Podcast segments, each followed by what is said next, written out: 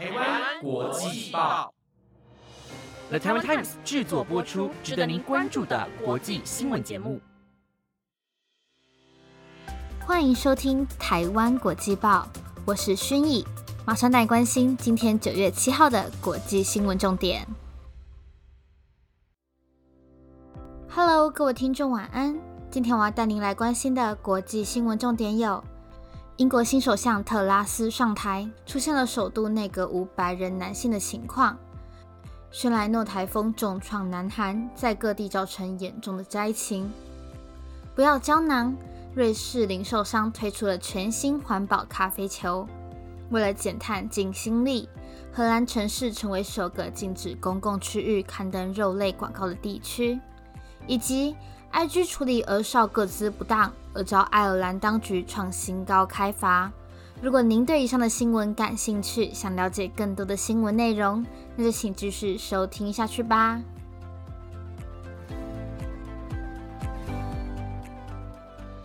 今天的第一则新闻带大家来关心到，星期一的时候，彩婷有播报到英国前总统强森下台后，最有望当选新任首相的是特拉斯。而在六号时，特拉斯也正式上任，并且在新上任后宣布将内阁大换血，让新内阁包含首相、副首相、财政、外交、内政等五个最高职位，首次出现没有一位白人男性的情形。在前任英国首相强生遭逼宫辞职后，特拉斯与前宰相苏纳克展开了党魁之争，这也使得保守党产生了严重的内部分歧。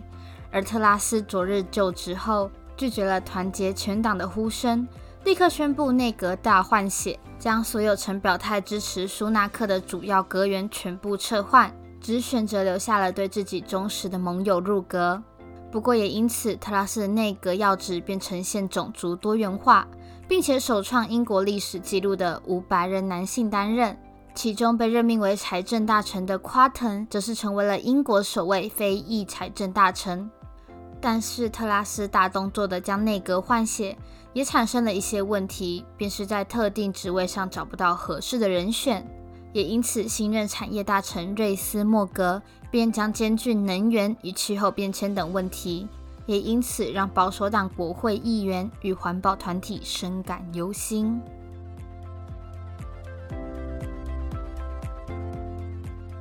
接下来这则新闻带您来了解到。第十一号台风轩莱诺昨日上午过境韩国，在短短的三个小时内就造成了严重的灾害，还酿成了三人死亡、一人受伤、八人失踪的情形。而失踪的八人中，其中七位在上庆北道浦祥市的一处地下停车场中被寻获后，已经确定不幸罹难。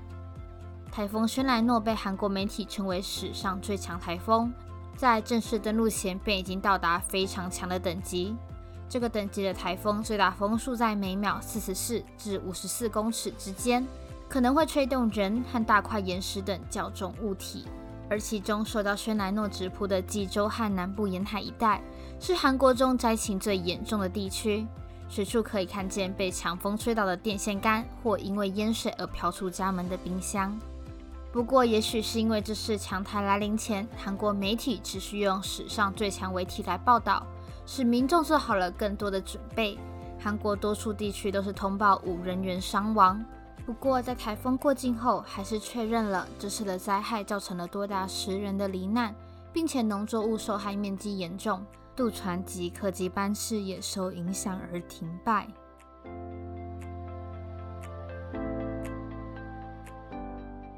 接下来这则新闻带您来听到，瑞士零售商龙头 Migros 昨日宣布。将推出一种新的咖啡机系统，是以海藻质薄膜包覆的球形胶囊，材料是完全可堆肥，希望未来能取代每年在全球产生数千吨垃圾的咖啡胶囊。美联社报道，Migros 表示，它的球形咖啡胶囊称为咖啡球，并且强调咖啡球外层主要是用海草制作的无味薄膜包覆，用完后就可以和咖啡渣一起丢弃。Migros 宣称。这家类咖啡球和对手雀巢旗下品牌 Nespresso 销售的咖啡胶囊采用的铝壳塑胶容器有很大的不同。Migros 表示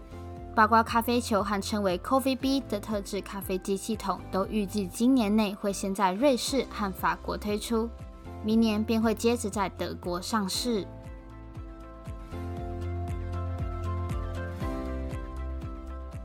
接下来这则新闻带大家来了解到，为了降低消费和温室气体的排放，荷兰哈伦市决定禁止在公共场所投放肉品广告。此举让他们成为全球第一个实施这项政策的城市。英国《卫报》报道，哈伦市位于阿姆斯特丹的西部，人口总数约有十六万人。而在肉品被列为导致气候危机的产品清单后，他们决定将在二零二四年开始实施禁令，不允许哈伦市的公车、公车站和公共场所的荧幕上投放广告。提案禁止肉品广告的荷兰左派绿党议员克拉兹表示，在提出这项政策时，不知道这将成为全球第一个实施这类政策的城市。他认为，如果人们想继续吃肉，那完全没问题，但不应该鼓励他们购买会造成气候危机的产品。他还表示，这个禁令只是一个讯号，如果这项政策能被全球采纳，那便太好了。但是这项政策带来的问题便是，这造成了当地肉品业者们的强烈反弹。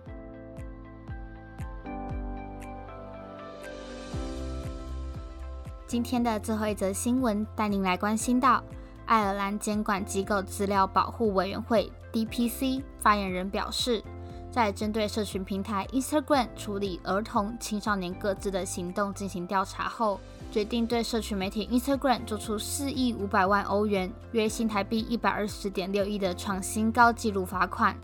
理由是 Instagram 违反了儿少用户各自处理的相关规定。路透社报道，爱尔兰的这项调查在二零二零年便开始，主要关注的是十三岁到十七岁的儿童、青少年用户。这类用户被允许经营企业账户，但这却有可能导致公开用户的电话号码和电子邮件。于是，在二号时，DPC 便通过了最终决定，包含了四点零五亿欧元的罚款。至于其他相关细节，将在日后公布。而美联社则报道，Instagram 的母公司 Meta 表示，虽然公司在整个调查过程中都充分配合相关监管机构。但却并不同意这项罚款的算法，并且打算提出上诉。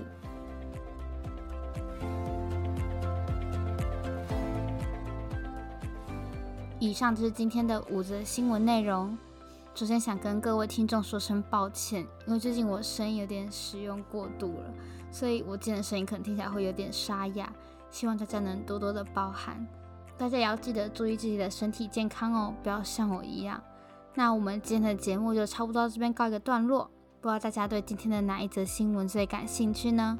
如果对我们的节目有任何的意见或是想法，都欢迎到我们台湾国际报的 Apple Podcast、IGFB 留言告诉我们哦。本节目由了台湾 Times 制作播出，感谢您今天的收听，我是主持人薰意，我们下次见，拜拜。